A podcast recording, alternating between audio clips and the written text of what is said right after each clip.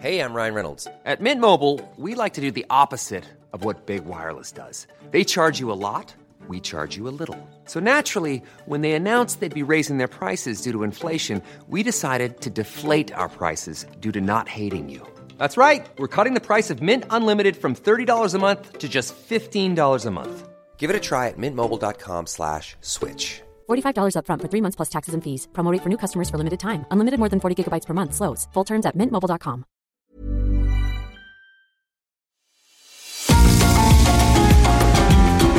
GastroLab es un lugar donde cabemos todos. Aquí encontramos historia, recetas, producto, materia prima, vinos y un sinfín de cosas que a todos interesa. Ya que con cocina y vino se aprende en el camino. Déjate llevar por el chef Israel Arechiga a un mundo delicioso que da como resultado GastroLab.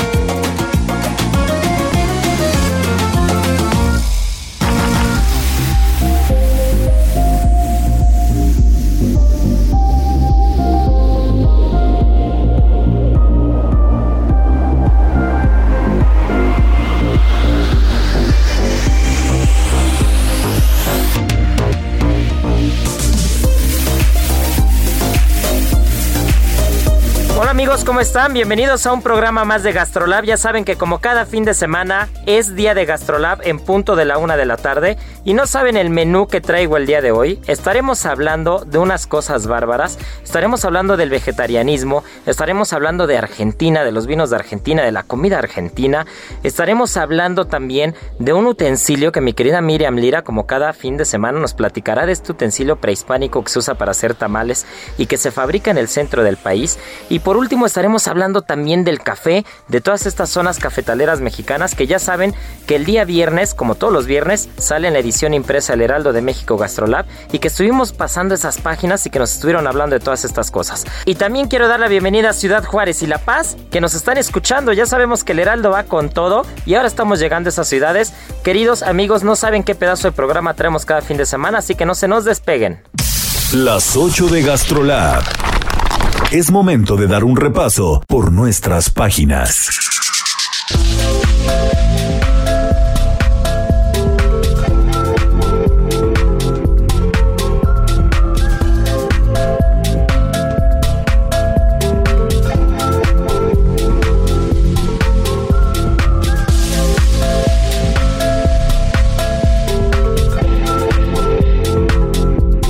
Pues Miriam, ya estamos aquí. Miriam Lira, la que manda en Gastrolab, la buena de las páginas de Gastrolab, la jefa de jefas. ¿Qué A ver, tal? cuéntanos qué sacaste en esas páginas el día viernes, porque, porque veo que traía muchas cosas del café, traía cosas es. interesantísimas. A ver qué hay ahí. Fíjense que estoy muy contenta primero que nada de estar con ustedes, de compartir y pues sí, el jueves fue el Día Internacional del Café. Entonces decidimos dedicar parte de, de la edición pues a esta bebida que después del agua es la más bebida en todo el mundo. Y tú no me dejarás mentir Israel, o sea, ¿quién no se eh, toma una buena tacita de café? Todo el mundo la disfrutamos, hay un montón de métodos de extracción y pues es delicioso, o sea, nos encanta a todos estar en una sobremesa con un cafecito y un Aquí, pancito aquí dulce. te voy a interrumpir. Qué rico. Con una frase que me encanta y es: La eternidad es el tiempo que tarda en prepararse la primera taza de café del día. Estoy Eso es la eternidad. Yo soy de los que no despierta si no es con café. sí, sí. Yo, y no me dejarán mentir Marianita y Sergio que andan aquí en la cabina, no me dejarán mentir. Yo normalmente a las 2 de la tarde ya debo llevar entre expresos, cafés, capuchinos americanos, siete cafés. ¿Cómo? A las 2 de la tarde. No, amigos, no, No, se no, no, no, excedan no, no, no, no. Es que de verdad, cuando empiezas el día muy temprano con mil pendientes y estás en, aparte en el restaurante es muy fácil. En el restaurante es muy fácil porque estás haciendo algo y de repente pues volteas y regálame un café. No tienes que ir a comprarlo así de ir a formarte, o sea, realmente y entre la plática y entre juntas, de repente ya a la una de la tarde ya llevas cuatro o cinco cafés. Definitivamente. ¿no? Es Oye, una Isra, delicia. Y bueno, es como muy común el cafecito, pero pocos sabemos de dónde viene. Tú, por ejemplo, sabes de dónde viene la historia y tal, porque se remonta al siglo XVII en el mítico reino de Cafa. Que es lo que ahora es Etiopía, Etiopía perdón, en África Oriental. ¿Y el nombre tiene que ver con, con esa región? Sí, totalmente, porque ahí había unas comunidades en las que se utilizaban de forma eh, pues espiritual, incluso este un poco de santería también, entonces los orígenes son completamente míticos, por eso les decía esta parte, ¿no? Pero resulta que también se descubre de una forma totalmente accidental por un pastor de cabras que estaba ahí pues llevando pues su rebaño y se dio cuenta que se que las cabras cuando comían ciertos granos rojos y muy brillantes, se ponían como locas. Entonces empezaban como a tener más energía, a correr, a andar de aquí para acá. Y entonces dijo, ay, ¿qué onda con estos granos? Los voy a llevar a un monasterio que está aquí muy cerca, que era musulmán.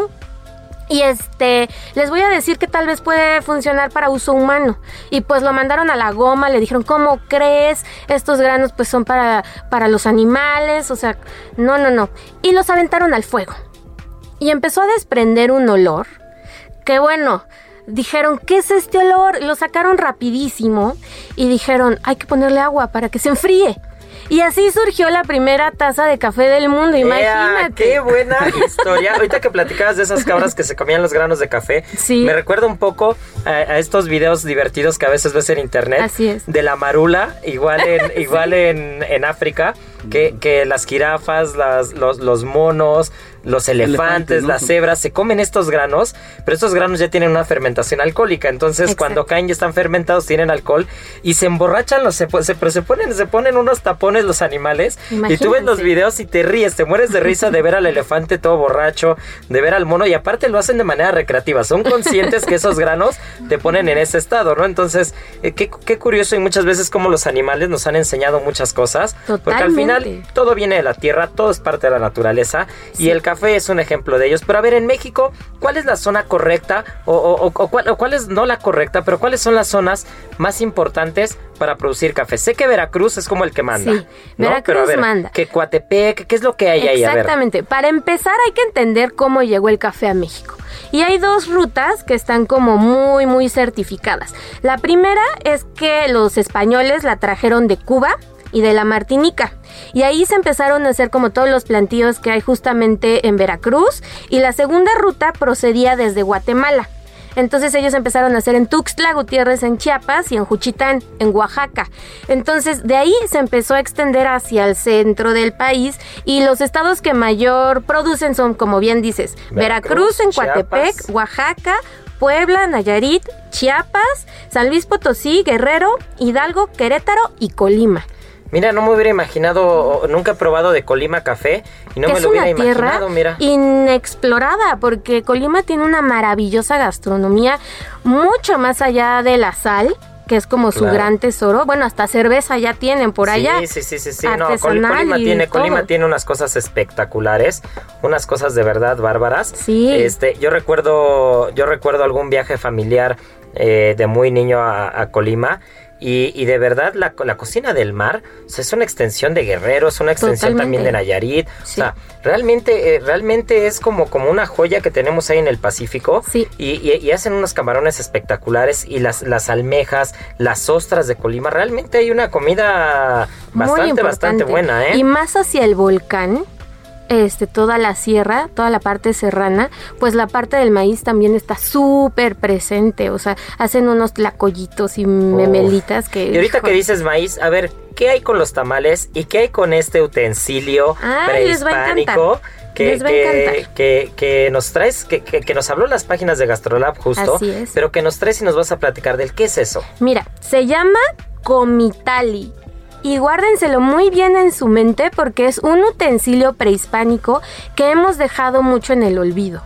Y es no es más que una vaporera de barro, por supuesto, en la que desde hace pues ya siglos y siglos se ponían ahí a cocer los tamales. Entonces, lo que empezaron a hacer ya siglos después, cuando ya estaban aquí la colonia y tal, es que le ponían a esta olla de barro tres moneditas de cobre, agua, un poquito de agua y después ponían una rejita. Y ya después ponían los tamalitos, ya sabes, con las hojas y todo envuelto muy bien para que se cocieran. Pero la función de esas tres monedas era que con el tintineo ellos iban midiendo el grado de cocción. Ah, mira qué interesante. Mientras tuviera agua la, la, la olla, Iba a iba a estar estar sonando. sonando. tin, tin, tin, y cuando ya no sonaba, decían, falta agua.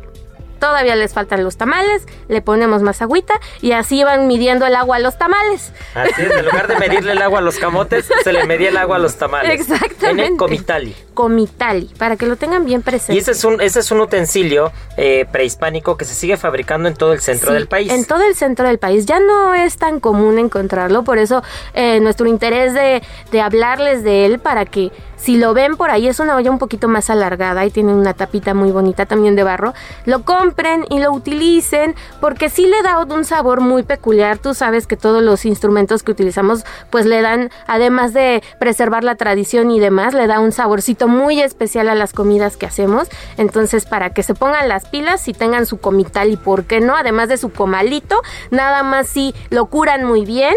Hay varias formas en las que pueden curar este tipo de ollas, con cal o con bicarbonato de sodio, los limpian perfecto y ya lo tienen. ¡Ea, qué bien! Y otro de los datos importantes que acontecieron esta semana, ya hablabas del Día Internacional del Sí, Café, sí, sí. pero también tenemos el Día Internacional del Vegetarianismo. Totalmente. Y ahí es donde mi querida Mariana Ruiz, que ya está aquí, está ya con el micrófono afinado. A ver, Marianita, cuéntanos, ¿qué hay con, qué hay con el vegetarianismo? ¿Qué, qué, ¿Qué es el vegetarianismo? ¿Qué hay? A ver, ¿qué tienes que decirnos al respecto? Pues nada, eh, sí, efectivamente, el pasado primero de octubre se celebra el Día Mundial de los, de los Vegetarianos, ¿no? Y los vegetarianos son todas estas personas que omiten de su dieta diaria la carne animal, solamente la carne. Y dentro de esa dieta existe como una clasificación. Entonces, hay, por ejemplo, hay vegetarianos, pero que son frugívoros. Estas personas... Ah, yo nunca había escuchado eso, a ver, ¿qué es eso? Estas personas, eh, el 75% de su alimentación diaria son frutas. Y el otro 25% lo adquieren de semillas, frutos secos y verduras que debido a su clasificación botánica pueden pasar como frutas, que es el tomate, el pepino y el aguacate. Fuera de eso, no comen más. Hay otro que se llama ovolacto vegetariano y son vegetarianos que comen huevo y todos los productos derivados de, la- de los lácteos, queso, mantequilla, yogur, todo eso. Hay otros que solo son ovo vegetarianos que solo comen vegetales y el, El huevo, huevo. lacto vegetarianos que comen lácteos de- y los derivados y el, el huevo y unos que se llaman api vegetarianos. El api es como un sufijo que son los que comen miel. Entonces puede ser como api frugi, frugi vegetariano o api ovo lacto vegetariano. No, bueno, qué combinaciones.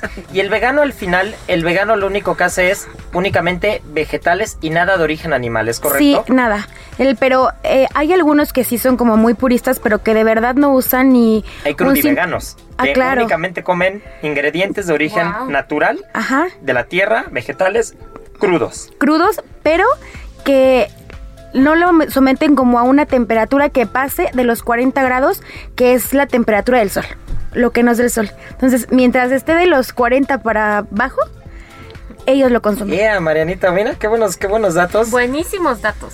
Sí, y el día, este día se celebra, o sea, pensarían que como ahora está muy de moda o no sé si así decirlo, pero no, se celebra desde 1977 y la palabra eh, vegetariano proviene del latín vegutus, que significa completo, sano, fresco o vivaz. ¡Ah! Mira, hoy, hoy aprendimos algo nuevo, ¿eh? Pues, a comer verduras. No, bueno, a comer verduras. La verdad es de que verduras. así es. no, la verdad es de que la verdad es de que la alimentación está yendo, creo yo, hacia un camino hacia un camino mucho más natural, más de vuelta al origen, más de vuelta a la tierra. Creo que cada, cada vez somos más conscientes de lo que comemos, de lo que tenemos en el plato, de lo que los restaurantes estamos sirviendo. Y creo que los vegetales, o sea, yo con toda honestidad digo, prácticamente para mí sería imposible ser este vegano, vegetariano, volacto vegano o cualquier eh, clasificación que haya. Porque de verdad amo los mariscos, amo la carne. Claro. Eh, mi trabajo también me, me exige probar muchas cosas, ¿no? Y, y lo disfruto, no es como que lo haga, lo haga a fuerza, lo hago de verdad con todo el amor del mundo y pruebo todas las cosas con mucho gusto.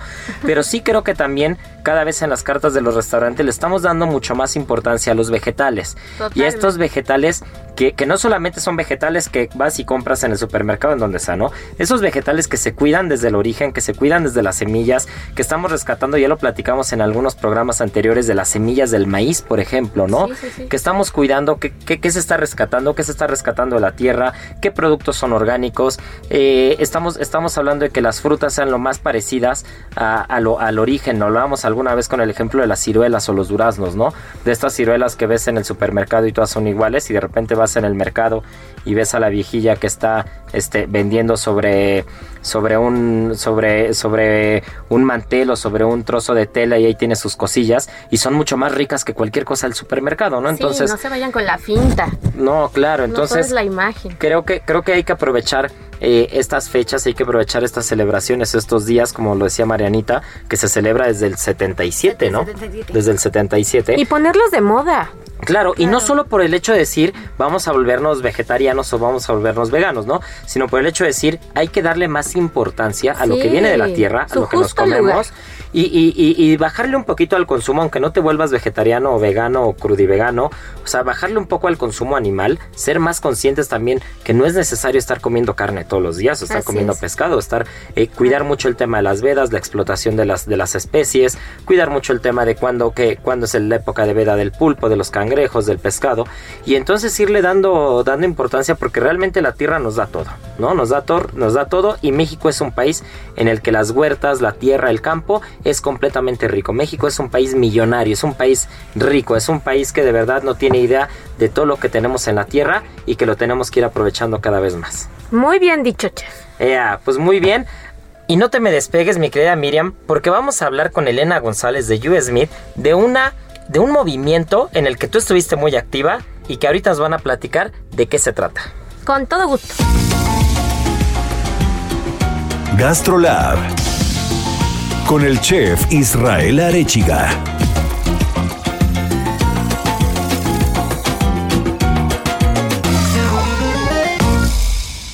No hay amor más puro y sincero que el de un cocinero.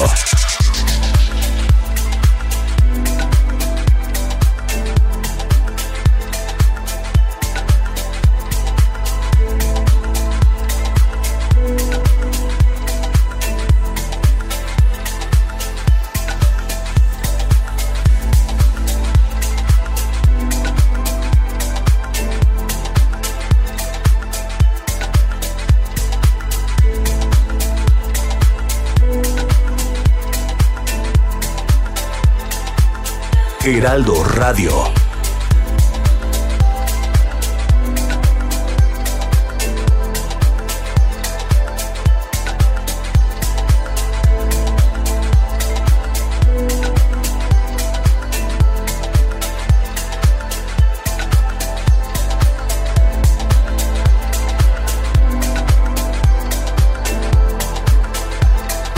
Bueno, pues tal como se los prometí al inicio del programa, tengo ya aquí a mi querida Elena González de Smith que nos va a platicar de qué fue la sandwichiza o qué es la sandwichiza.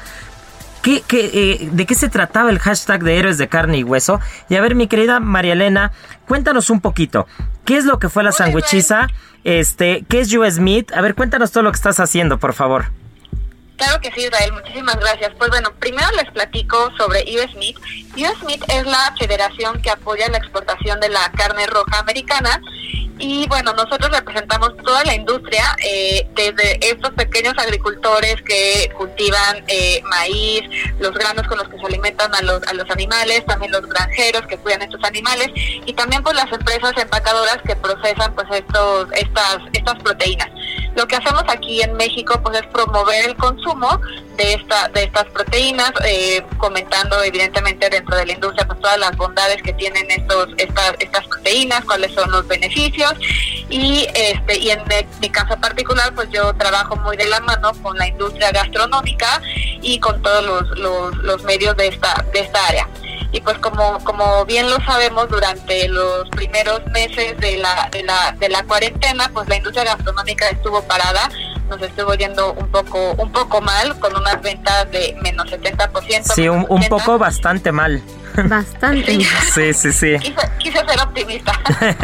este, Entonces, pues bueno, eh, buscando cómo, cómo reactivar un poquito eh, eh, pues a, los chefs, a la, gente de, los medios, cómo, cómo apoyarlos, pero también cómo apoyar a, pues, a la gente que está en los hospitales en las primeras líneas combatiendo esta, esta, esta enfermedad, pues así como muchas otras empresas decidieron enviar comida, enviar alimentos a hospitales, pues nosotros también empezamos a trabajar con muchísimos chefs de la talla de Abel Hernández, de Josefina Santa Cruz, Diego Niño, Diego Soprino.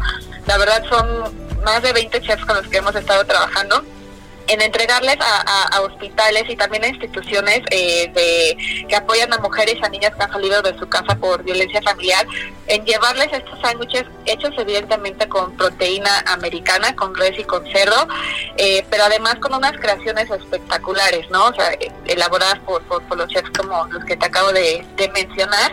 Y también les poníamos una galletita para que tuvieran ahí el, el lado, el lado dulce pero algo que realmente creo que ha hecho la diferencia es eh, esta actividad que hicimos en apoyo con ustedes, obviamente los medios de comunicación, que nos regalaran post-its con estas notitas de aliento, con las notitas de motivación, ya sabes, el de tú puedes, eres un héroe. De verdad que, que, que, los medios, y yo les agradezco muchísimo lo mucho que se esforzaron en hacer estas, estas, estas notas. Y algo súper lindo fue que en el primer, hemos hecho cuatro entregas y en la primera entrega, que fue en el Instituto eh, de Nutrición, eh, un par de días después de que nosotros llevamos los sándwiches, otra empresa les mandó sándwiches y las fotos que yo vi todavía tenían los post-its. O sea, son cosas que, o sea, no agarras el post-it y lo tiras, sino sí, sí te lo quedas para recordarte que, que estás haciendo algo bien, que estás fuera de tu casa, pues luchando evidentemente por, por, por tu país y luchando por porque la gente este, estemos, estemos bien. Claro, y eso creo que tiene un valor muy importante. El tema del post-it, por ejemplo, por muy sencillo que parezca, de verdad tú le imprimes todas las ganas, todo el sentimiento, y creo que quien lo lee le llega. Y aquí, por ejemplo, tengo a Miriam Lira, que, es la editora de Gastrolab, que ya estuvo con nosotros hace un momento hablando de las páginas del Heraldo. Pero justo, mi querida Miriam, a ti te tocó hacer estos post-its, ¿no? Sí, María Elena, ¿cómo estás? Un gusto saludarte y como bien dices, fue toda una experiencia porque realmente en los primeros meses de la pandemia pues todos con esta incertidumbre, prácticamente lo único que podíamos hacer desde este lado y todo el equipo de GastroLab se sumó a ello fue mandarles palabras de aliento al personal médico que tanto han hecho y sí ver todas estas imágenes cuando entregaban los sándwiches, el gusto con el que los comían, este nos comentaban que algunos doctores llevaban horas y horas sin probar bocado y, de repente recibir estos sándwiches rebosantes de pork bell. Sí, aparte de grandes cocineros, ¿no? Que es como si fueras a un restaurante. Así y, es. Y, grandes cocineros, que, que, muchos de ellos son grandes amigos nuestros y amigos de Gastrolab. Así eh, que, que, te preparen tu, tu sándwich con una proteína espectacular como las, las de US Meat, que dices, puta, qué delicia. Entonces creo que creo que es una caricia al alma, ¿no? Después de tanta después de tanta tristeza y después de tanta friega que, al final agradecemos a todo el personal médico que sigue, como bien lo dijiste Elena, siguen en las primeras líneas de batalla y, creo que el hecho de, esta iniciativa hace que, esas personas mantengan la esperanza, mantengan la firmeza y sigan en estas líneas con mucha, mucha energía, ¿no? Sí, y, así es. Y, y, te digo, hemos hecho cuatro, cuatro entregas, las primeras dos en mayo, otra en junio y la última la hicimos ahora en, el 9 el 9 de septiembre. Ahí llevamos a diferentes hospitales de la delegación eh, Álvaro Álvaro Obregón, el personal de Protección Civil nos, nos, nos, apoyó en recibir estos estos sándwiches y en y en este y en entregarlos. Y la verdad me sorprende la organiza, la organización que tienen que tienen las instituciones de salud. Podríamos pensar que que, tal vez no, pero cuando ves precisamente las fotos, lo ordenado, lo bien hecho que, que, se hacen las cosas, hasta dan, más ganas de, de, seguir apoyando. Sí, yo creo que así será, ¿eh? porque esto no se ha acabado. Creo que este, este problema tan grave eh, tristemente va a durar eh, al parecer algunos meses más y, el personal médico no puede decaer, no puede decaer el ánimo y creo que de nuestra, de nuestra trinchera vamos a hacer todo lo posible por seguir sumando, por seguir apoyando y cuenten con, el espacio del Heraldo de México, con Gastrolab para seguir apoyando estas iniciativas que tanto bien le hacen a, México y a las personas y estos héroes de carne y hueso, como lo dicen los hashtags, que, que están dando la cara por todos los mexicanos. No, pues muchísimas gracias a ustedes por el espacio, miren por habernos apoyado y a todo el equipo de Gasolar con, todo estos, gusto con siempre. estos post-its y este y si llegamos a tener una, una quinta edición pues los estaremos invitando nuevamente a que a que nos apoyen con estas notitas de aliento. Por supuesto el chef Isra va a cocinar vas a ver. Así será ya nos, nos sumamos nos sumamos. sí por supuesto cuenten con nosotros nos sumamos y ahí vamos a estar para seguir echando la mano y seguir sumando que México lo necesita. Querida Elena muchas muchas gracias y pues nada no se nos despeguen porque Gastrolab sigue volvemos con el sommelier Sergio Ibarra a hablar de Argentina Gastrolab es un lugar donde cabemos todos. Vamos a una pausa y regresamos.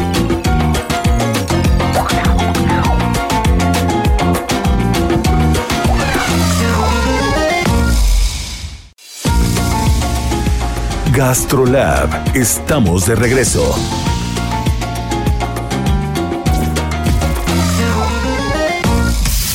Del vino a la palabra. Con el sommelier Sergio Ibarra.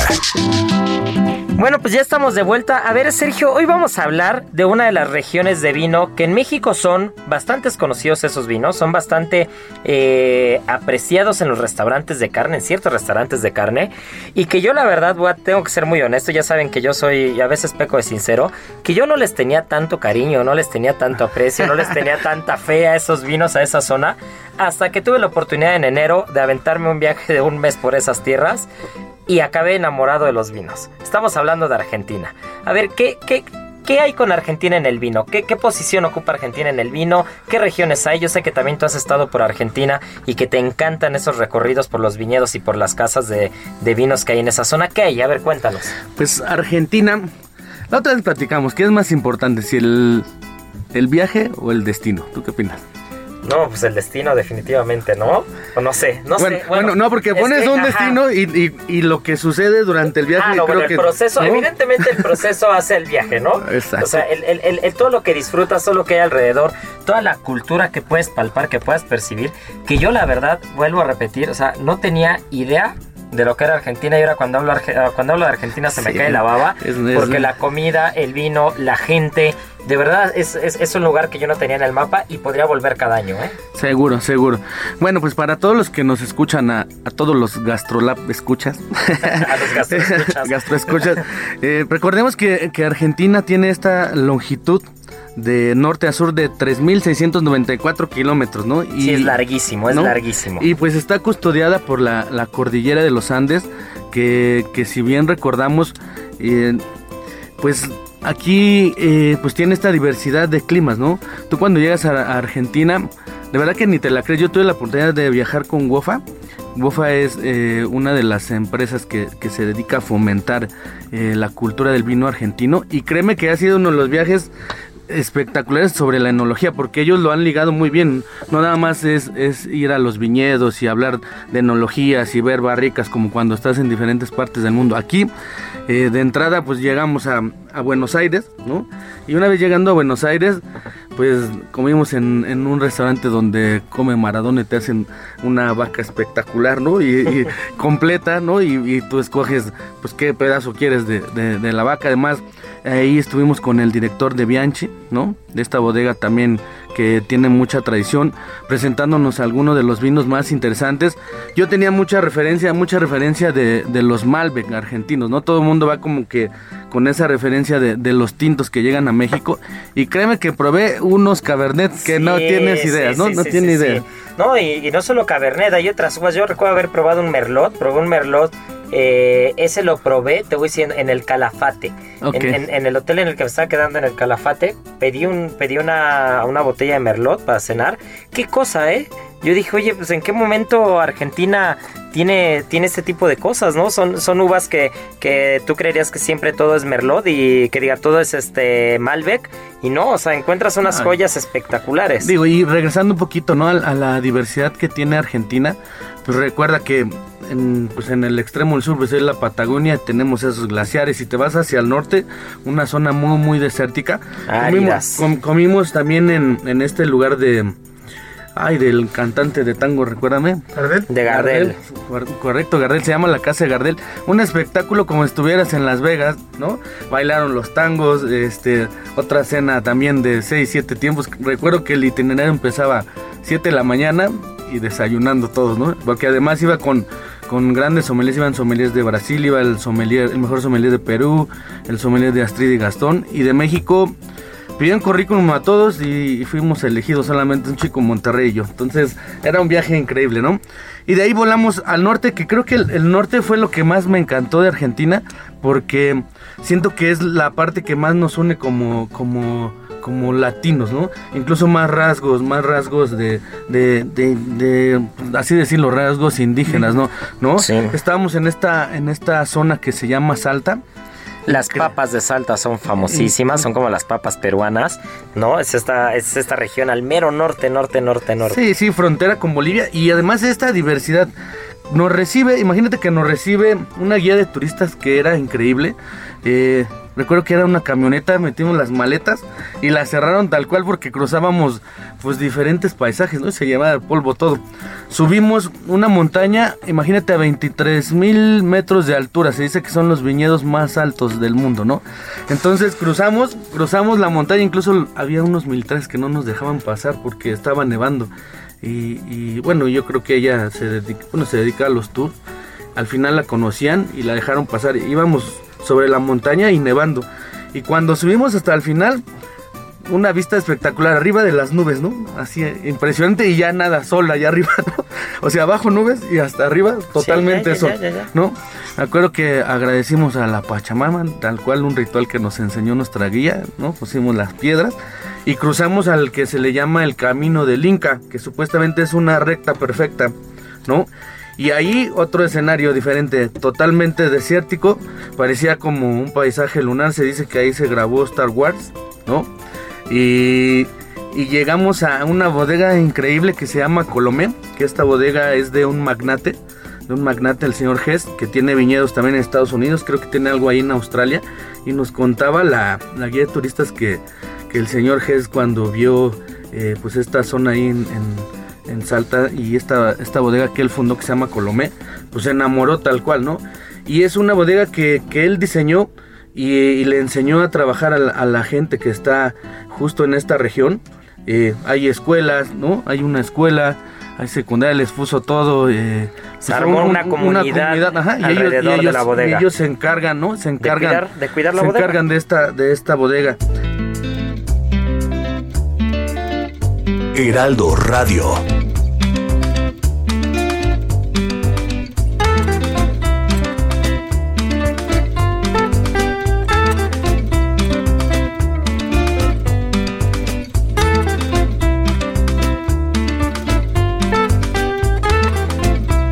Justo eh, dentro de esta bodega hay un museo, hay un museo de, de un de un artista que es un, pues un poquito un poquito famoso. Déjame déjame recordar el, el nombre. Eh, el, el- el artista se llama James Turrell y es un museo que solamente está diseñado para la gente que vi- visita la bodega, ¿no? Eh, no puedes tomar fotos ni nada. Y, das el recorrido, te pasan por el museo, hay, unas obras que son para interactuar con ellas y cierras tú con...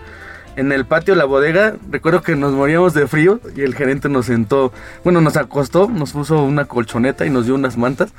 Y en, y en el cielo había como un marco y supuestamente su mejor obra pues era plasmar el cielo y, no- y nos acostaron justo cuando estaba atardeciendo y llegaba la noche, ¿no? Entonces el cielo se llena de estrellas y es como si tuvieras un cuadro natural y va cambiando de colores, ¿no? Y bueno, tiene un hotel que está diseñado, no hay luz, no hay internet para que disfrutes totalmente, no estar perdido ahí en medio de esa zona desértica y bueno, y, hacen unos vinos espectaculares, ¿no? Tienen algunos torrontés de esa calidad aromática, floral, cítricos además, Malbec. Fue un viaje increíble, de ahí fuimos a la Patagonia, ¿no? De la Patagonia a Mendoza, donde tú estuviste. No, y ya, bueno, hablando ya de Mendoza, yo puedo decir que una de las grandes bodegas que visité y que me quedé enamorada de ellas, porque aparte tenía un restaurante de un nivel espectacular, porque el nivel gastronómico en Argentina de verdad está de, de ponerse de pie y aplaudirles, ¿eh?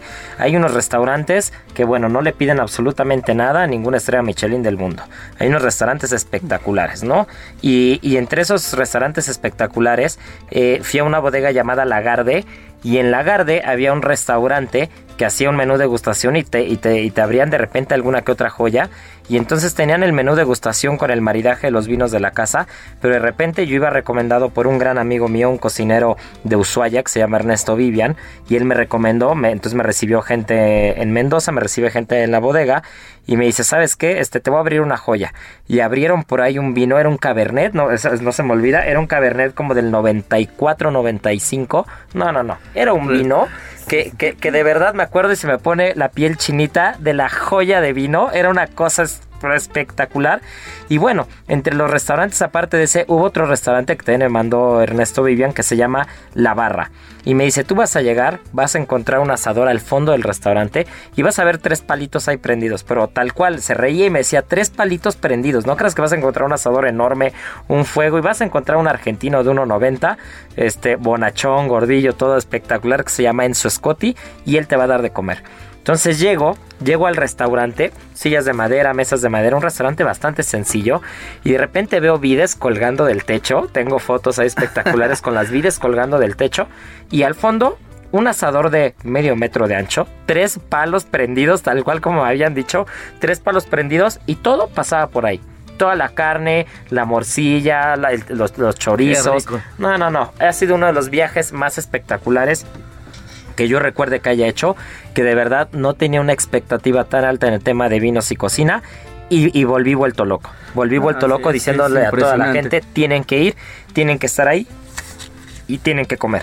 Además, digo, eh, una vez ya estando en, en Mendoza, recuerda que, el- que el Luján del Cuyo, pues está esta cordillera de los Andes. Y aquí hay algo bien, bien, bien interesante, que, que son los vientos de la sonda. Los vientos de la sonda son vientos que vienen de Chile en, en ascendente y luego en descendente. Cuando, chocan, cuando chocan eh, en la cima de, de la cordillera de los Andes, son vientos que ese choque térmico hace que sea mucho calor provoca un deshielo en la cordillera de los Andes. Entonces, la mayoría de los viñedos en Argentina eh, aprovechan ese deshielo y, y utilizan el riego por goteo. Entonces le da esa mineralidad, ¿no? Y aprovechan muy bien, digo, eh, pues todos los microclimas que aquí tienen, ¿no? Y estuvimos en una bodega con este Alberto Zucardi ahí justo en Mendoza, que me tocó inaugurarla. La bodega se llama Piedra Infinita y él aprovechó totalmente pues esa conexión con, con re- regresando con la cordillera, ¿no? Todos estos subsuelos están llenos de piedra, él nos lo decía, recuerden que aquí antes era el, océano, ¿no? Entonces dice, pues yo aprovecho lo que me da la tierra y toda la bodega estuvo diseñada con todas las rocas que tiene el subsuelo, ¿no? Y él está haciendo algo bien interesante, a su hijo lo mandó a estudiar a Burdeos y ahora pues está metiendo mucha tecnología. Él, en base a resonancia, toda la- todas las hectáreas de los viñedos las tiene como rompecabezas, no las tiene como en las es Como en el lineales. mundo. Y cada, cada resonancia le da qué estilo de uva puede cultivar en, en- en sus viñedos, ¿no? Impresionante. Uf, pues qué joya, pues mi querido Sergio, muchas gracias. Siempre, siempre, siempre nos iluminas con, con mucho conocimiento del vino. Eso, eso de Zucardi de, de Piedra Infinita me parece una completa locura.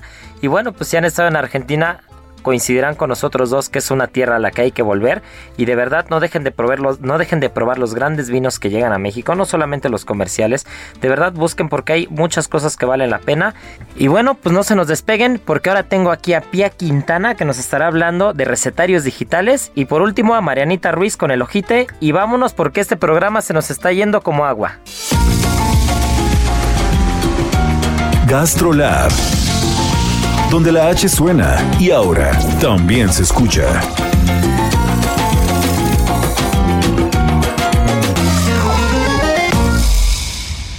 No hay amor más puro y sincero que el de un cocinero.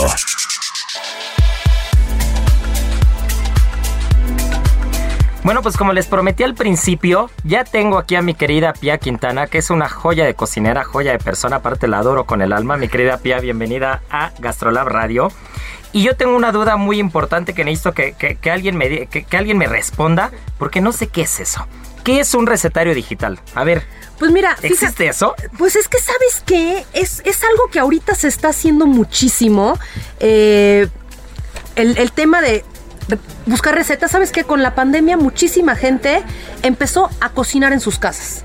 ¿Y que empezó? A buscar recetas. Y era de, ¿y ahora cómo se hace? Digo, desde lo más básico hasta cosas como más complicadas. Entonces decidí, y de hecho ya lo tenía como desde antes de la pandemia, hacer un recetario que fuera muy amigable, que tú lo pudieras bajar, que este que lo tuvieras en tu celular y son como recetarios chiquitos, los tengo en iBooks, entonces son Justo eso te iba a decir, ¿cómo llego al recetario? O sea, yo estoy en mi casa cocinando, no he salido y digo, ¿cómo obtengo el recetario digital? te metes en iBooks y en la sección de iBooks buscas Pia Quintana y hay una sección, de hecho tengo como, creo que son cinco. Tengo uno de desayunos, tengo uno de ensaladas, tengo uno de botanas. eh, ¿Y de qué más tengo? Y ahorita se me va a ocurrir de qué más tengo, pero... Ah, tengo uno de smoothies. Entonces, la típica, o sea, me pasa mucho de... Es que nunca sé qué desayunar. No, a ver, espérate. Hay 80 mil opciones que puedes hacer en menos de 10 minutos. Hay 80 Ah, mil pues yo soy de opciones. esos, ¿eh? Yo, lo ne- yo necesito ese. Ah, bueno, pues el de desayunos, ¿sabes qué? La típica, este, que está muy de moda, pero que se usa en Suiza desde hace millones de años, la avena remojada, que los suizos la usan como, se llama muesli, que es la avena, le ponen manzana rallada, le ponen, este, almendras, dátiles, y es una súper, súper comida. Entonces, bueno, no es comida, es un, es un desayuno, y es de esas cosas que la puedes hacer un día antes, y te dura tres o cuatro días. Entonces, no tienes tiempo de desayunar, agarras un frasco o un topper y ya, a lo mejor no te lo desayunas a las 5 de la mañana, pero a las 8 ya en el camino, pues ya tienes algo, ¿me entiendes? Entonces, son ese tipo de cosas que no hay excusa para no desayunar. Claro. Oye, ¿y cómo lo busco? O sea, ¿cómo, cómo, cómo accedo al? ¿Qué hago? Tengo mi teléfono en la mano y luego... iBooks, en iBooks buscas Pia Quintana, te sale. Así, Pia Quintana, tal cual. ¿Compras? P-I-A, Quintana con Q, para que no se me, no se me pierdan ahí en ese paso. Y entonces, compras, se baja y se baja en tus libros, en tu colección de libros. y ya desde ahí accedes Tal a él. cual. Lo único es que si no se puede imprimir, este, por un tema de que pues, si no todo el mundo lo iba a imprimir o lo copias o lo que sea, entonces nada más como un tema de, o sea, no Sí, sé. de, de asegurar los derechos de autor, evidentemente. Exacto, exacto. Que no se esté filtrando ahí por Y todos a ver, y lados. son, y son recetarios chiquitos, accesibles, este, y para que los traigas, mira, ve, ahí estará. Ah, mira, aquí Marianita ya se puso muy lista. Bien, bien, Marianita. Entonces ¿eh? tenemos ensaladas, botanas, smoothies y desayunos. Y eh, México Sano ya está en Que inglés. México Sano es un libro tuyo que tiene ya tres o cuatro años que publicaste, ¿no? Tiene cuatro años que publiqué y ya tengo la versión en inglés y en español y ya está digitalizado. No, bueno, o sea, tienes todo. Pues es que ya hay que ponerse Es que las no, mi querida. Pia, andas con todo, ¿eh? Ese tren no lo para ni Obama. Oye, y a ver, entonces, estoy viendo aquí la portada del de México Sano y esas almejas chocolatas que están ahí me recuerdan a lo que viniste a cocinarnos en Gastrolab en algún momento en la televisión. Qué delicia de almeja chocolata. ¿Cuáles son, ya que, ya que te tengo aquí ya para aprovecharte, cuál es el plato que sí o sí se tiene que hacer de los recetarios de Pia Quintana? El que digas, ok, ya los descargaste, esto no puedes no hacerlo. Este es el plato. Híjole. Es más, dame dos, venga, para que no te embarques con uno. Ay, pues, ay, hijo, ahora sí me agarraste en curva. Es que to- la verdad es que todos están bien ricos. Es almeja chocolata, sí o sí. La almeja chocolate, la, alme- la almeja chocolata está en este. En el ¿cómo de? México Sano. En el de México Sano, que es una delicia. Eh, tengo unos desayunos buenísimos. Tengo unas sopas, ¿sabes qué? Tengo sopas muy ricas. Y lo que tengo en México Sano, que también tengo en ensaladas, es ensaladas que no tienen lechuga. O sea, a mí cuando la gente dice, ay, es que me pusieron a dieta y es que la ensalada, le digo, qué flojera. O sea, a mí me gusta mucho comer verduras y comer vegetales, pero creo que le puedes dar la vuelta y no necesariamente tiene que ser lechuga y jitomate, que me parece lo más aburrido del mundo. Claro. Entonces, hay muchas ensaladas con granos, con quinoa, con este, tengo una ensalada de frijoles. O sea, normalmente la gente piensa comida mexicana, frijoles, este, guisaditos. Entonces, y los frijoles que hay, la variedad de frijoles que hay aquí en México es una maravilla. Hay una ensalada de frijol en México, son espectacular. En el de ensaladas hay una, hay unas ensaladas también. Bárbaras. Bárbara, los digo, los aderezos, todo. Uf, Ninguna tiene, hay una de granos ancestrales, entonces con quinoa, con este, con Chía, arroz con- salvaje, me imagino, ¿no? con todas estas cosas y tiene estas como capas de sabores muy ricas. Eh, en botanas, el que esté en la portada, de hecho, es una, está inspirado en una tarta griega. Entonces es con pasta filo, con espinaca, con feta. Entonces son botanas que puedes hacer con tiempo, porque luego me pasa, oye, ¿qué, qué llevo de botana? Ya estamos hasta acá de la típica, este, de queso, ya sabes, ese queso que se anuncia Sí, sí, con sí, este... sí, sí, sí. Un- sí, una tostita con ese queso y un cacho de salmón mal hecho y ya está. O en la ¿no? licuadora, ya sabes, o con opciones. Digo, que son botanas que Digo, hacían se vale, en algún momento lo, lo hemos hecho, ¿no? Pero Claro, pero entonces tengamos cosas más originales, tengamos cosas que podemos hacer con y tiempo. cosas sanas. y cosas sanas, o sea, no tan, o sea, no tan el bote de papitas, pues a ver, todo el mundo puede llevar papitas. Eh, vamos a echarle un poco de ganas y sobre todo ahorita creo que la gente se ha dado cuenta que no es tan difícil cocinar. No. Aquí hay que leer las recetas, que hay productasazos en este país y que hay que saber usarlos. Bueno, pues ya saben, ebooks, busquen Pia Quintana, descarguen los recetarios.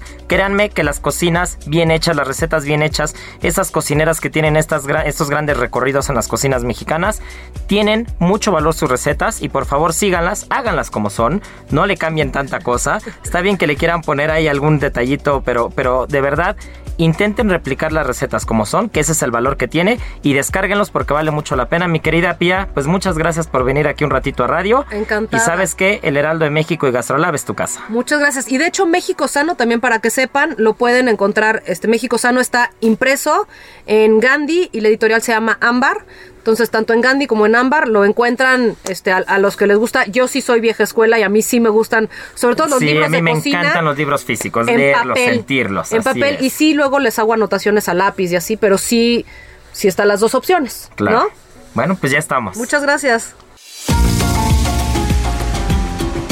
Gastrolab con el chef Israel Arechiga.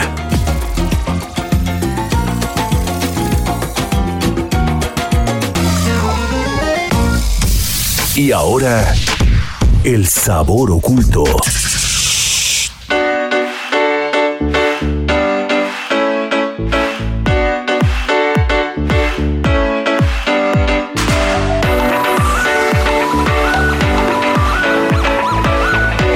Venga, Marianita, a ver, pues cuéntanos qué es el ojite, porque eso me suena mucho esa palabra, pero no la conozco.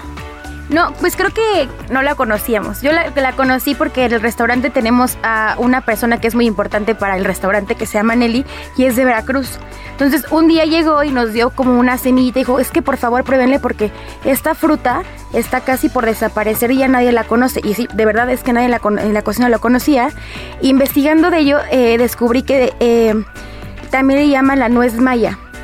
Entonces, e- esta nuez la ocupaban desde hace mil años y es que si la, si la hierves te da unas notas como de castaña, nuez, chocolate, pero si la secas y la mueles te sale una harina negra con la que hacían tamales y la usaban principalmente como para alargar estas mezclas de, de maíz, ¿no? Y que si le buscas más atrás, resulta que esta semilla salvó a muchos, muchos años como a la humanidad porque al no necesitar como cuidados como tal, pues eh, sobrevi- sobrevivía a las sequías, a las hambrunas, a muchas cosas, ¿no? Y, eh, por ejemplo, justo donde nace, eh, se da como en todos los bosques tropicales. Las tenemos justo de los dos lados de la República Mexicana, como de la parte de, Baja California hasta Chiapas, como de eh, Tamaulipas a Quintana Roo, ¿no? Entonces, en esta donde se dan, eh, resulta que eh, ahora está en peligro de extinción. De toda, eh, toda esa como extensión de tierra, ahora solamente hay el 5%. Y en ese 5% que queda de esta zona de árboles, también vive las pocas especies en peligro de extinción, como es la guacamaya, el jaguar y el ocelote, ¿no? Y de hecho, no la conocíamos, pero actualmente es tan, tiene un valor nutricional tan grande que puede ser como comparada como el amaranto o hasta la quinoa, ¿no? No, bueno, qué locura. Oye, Marianita, pues yo creo que vamos a tener que seguir hablando del ojite en otro programa, porque de verdad está muy, muy, muy interesante. Pero antes de despedirnos e irnos a la adivinanza del día, ¿qué preparación o qué, o, qué podríamos hacer con el ojite? Pues eh, en Chiapas lo hacen dulce, un dulce que se llama mejido y es un dulce a base yema de huevo, azúcar, pan y canela y parece como este dulce de cajeta, no sé cómo le Sí, sí, sí, como, un como jamoncillo. una gloria, como un jamoncillo, algo así. Exacto, el mejido y es de eso, lo hacen de ojite. Uf, pues qué delicia de verdad. Ya saben, hay que rescatar esas especies, hay que rescatar esos productos que tiene eh, la tierra mexicana y que a veces no le damos el valor porque los desconocemos, pero hay que empezar a darle eh, más continuidad a este tipo de productos, habrá que probarlos, habrá que buscarlos y hay que rescatarlo, que eso es lo que nos toca hacer desde nuestra trinchera. Pues muchas gracias y no se nos despeguen que viene la adivinanza del día. Comer es una necesidad, pero degustar un arte.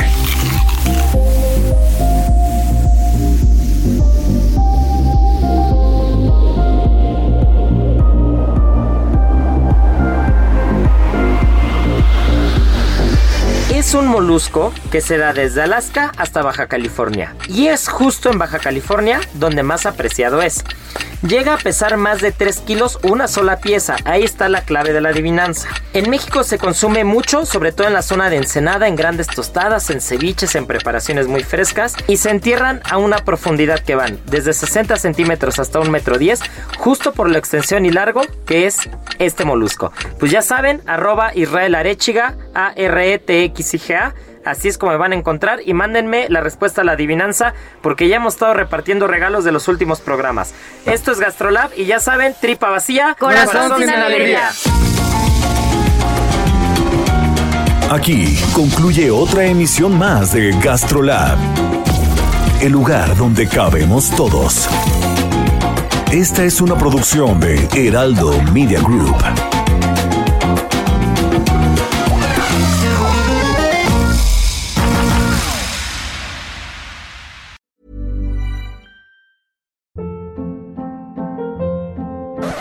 Hold up. What was that? Boring. No flavor. That was as bad as those leftovers you ate all week. Kiki Palmer here, and it's time to say hello to something fresh and guilt-free. Hello Fresh. Jazz up dinner with pecan-crusted chicken or garlic butter shrimp scampi. Now that's music to my mouth. Hello Fresh. Let's get this dinner party started. Discover all the delicious possibilities at hellofresh.com.